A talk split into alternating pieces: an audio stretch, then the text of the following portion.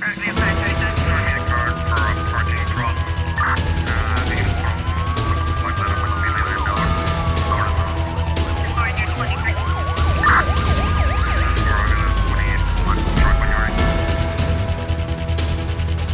O Presidente da República pede uma avaliação aprofundada de todo o sistema de proteção civil, isto na sequência do incêndio que atingiu este mês o Parque Natural da Serra Malaguete de Santiago e que destruiu quase 850 hectares de uh, terreno rural uh, e florestal. As declarações de José Maria Neves foram feitas na tarde desta segunda-feira após visitar cinco uh, militares ainda hospitalizados no Hospital Agostinho Neto e 18 na Policlínica das Forças Armadas eh, são os 23 militares sobreviventes eh, do acidente com a viatura eh, militar que transportava os soldados para reforçar o contingente que estava a combater as chamas na Serra Malagueta.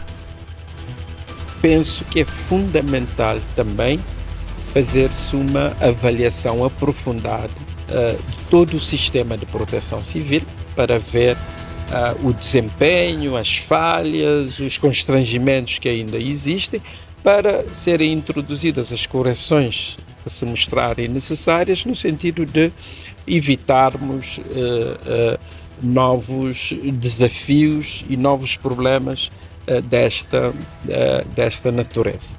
Oito militares morreram num acidente com a viatura que os transportava para reforçar o contingente que combatia chamas. Um técnico do Ministério da Agricultura e Ambiente também morreu nas operações. Em Portugal, a Polícia Judiciária deteve um homem de 51 anos por fortes indícios da prática de crimes de abuso sexual de crianças, abusos sexuais de menores dependentes agravado, pornografia de menores agravado e aliciamento de menores para fins sexuais cometidos sobre duas meninas de 13 e 14 anos de idade. De acordo com um comunicado enviado pela PJ aos órgãos de comunicação social portugueses, as duas vítimas são colegas de escola, tendo uma delas uma relação de familiaridade e coabitação com o suspeito. Os abusos ocorreram durante os últimos dois meses, tendo detido feito inicialmente abordagens através das redes sociais com conversas sexu sexualizadas e partilha de fotografias porno eh, pornográficas, encetando mais tarde os contatos físicos físicos. Foi presente a primeiro interrogatório judicial,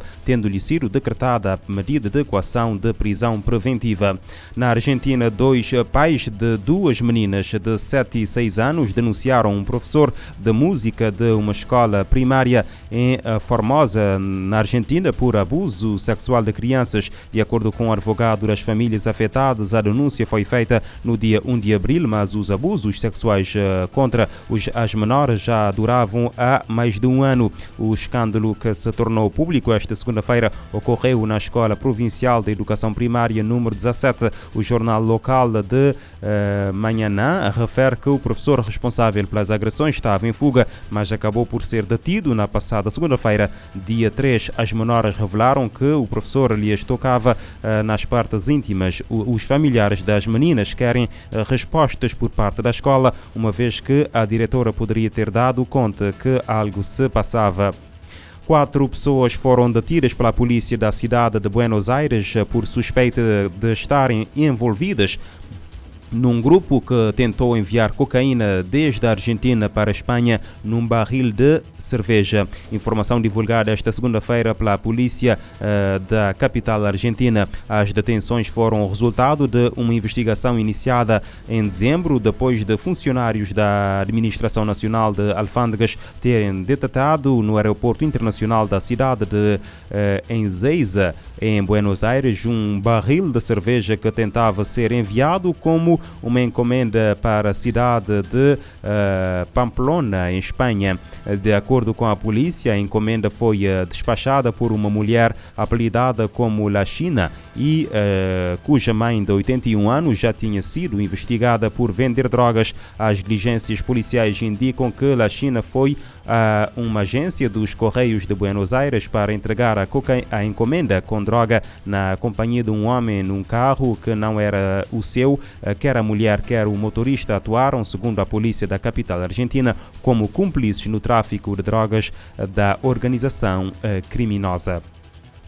O acordo global sobre pandemias pode ser uma realidade em 2024, garantir deixada esta segunda-feira pela Organização Mundial da Saúde. As negociações eh, avançam e reúnem propostas dos 194 países membros da OMS. A meta é proporcionar maior equidade na resposta global às emergências de saúde pública. Os países membros da Organização Mundial da Saúde, OMS, concordaram em avançar com a negociação de um acordo global sobre prevenção, preparação e resposta a pandemias. O objetivo é ter um texto para aprovação pela Assembleia Mundial da Saúde já em maio do próximo ano. O órgão intergovernamental de negociação, INB, composto pelos 194 Estados-membros, realizou na semana passada uma rodada de discussão sobre a proposta. A co-presidente do INB, Precious Matsoso, da África do Sul, disse que na ocasião os países tiveram a oportunidade de discutir ideias, preocupações e sugestões em um fórum amplo.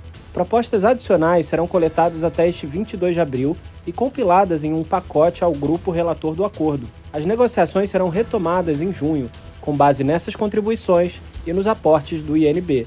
Outro co-presidente do órgão de negociação, Roland Dries, da Holanda, comentou que o tratado será um passo importante para não repetir os erros da resposta à pandemia de Covid-19. De acordo com ele, existem muitas sugestões construtivas. O processo nasceu numa sessão especial da Assembleia Mundial de Saúde no final de 2021, com a meta da finalização do acordo até 2024. Em paralelo à construção do chamado Acordo Pandêmico, os governos também estão revisando o Regulamento Sanitário Internacional, RSI. Já são mais de 300 emendas ao documento em discussão. A intenção dos países é fortalecer o regulamento para tornar o mundo mais seguro contra doenças transmissíveis, garantindo maior equidade na resposta global às emergências de saúde pública.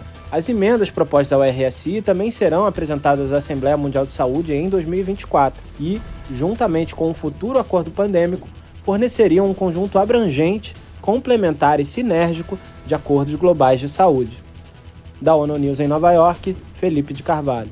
Países membros da Organização Mundial da Saúde concordaram em avançar com a negociação de um acordo global sobre a prevenção, a preparação e resposta a pandemias. Todos os anos, 1 milhão e 300 mil pessoas morrem em acidentes de trânsito em todo o mundo. Até 2024, 80 países devem integrar uma iniciativa das Nações Unidas sobre a segurança nas estradas. O objetivo do Plano Global sobre a Segurança nas Estradas 2021-2030 é reduzir pela metade o número de perdas de vidas nesses acidentes até 2030. Até 2024, 80 países devem integrar uma iniciativa das Nações Unidas sobre segurança nas estradas. A parceria com a empresa de publicidade JC Deco lançou a campanha Streets for Life, ou Estradas pela Vida, numa tradução livre. Nessa segunda-feira, o enviado especial do secretário-geral da ONU para a Segurança nas Estradas, Jean Todt, chegou à Tailândia após uma visita de dois dias a Laos. De lá, ele embarca para as Filipinas e termina a viagem na Malásia.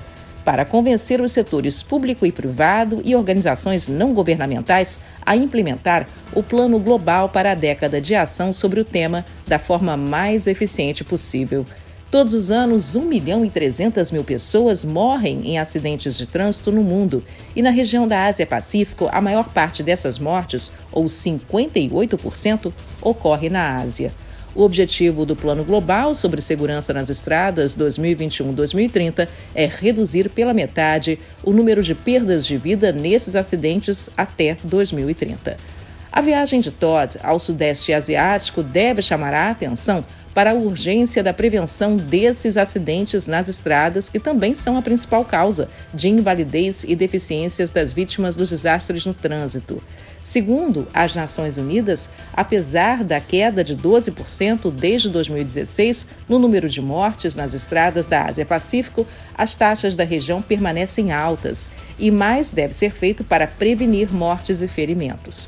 A Organização Mundial da Saúde, OMS, revela que o Sudeste da Ásia concentra o segundo maior índice de mortes e ferimentos de trânsito no mundo, com 20,7 para 100 mil habitantes. Só perde para a África, que tem 26,6 para cada 100 mil pessoas. Um estudo do Banco Mundial revela que os desastres nas estradas causam um ciclo vicioso de pobreza, desde os gastos com medicamentos até a perda da, da mobilidade, da capacidade produtiva e danos materiais.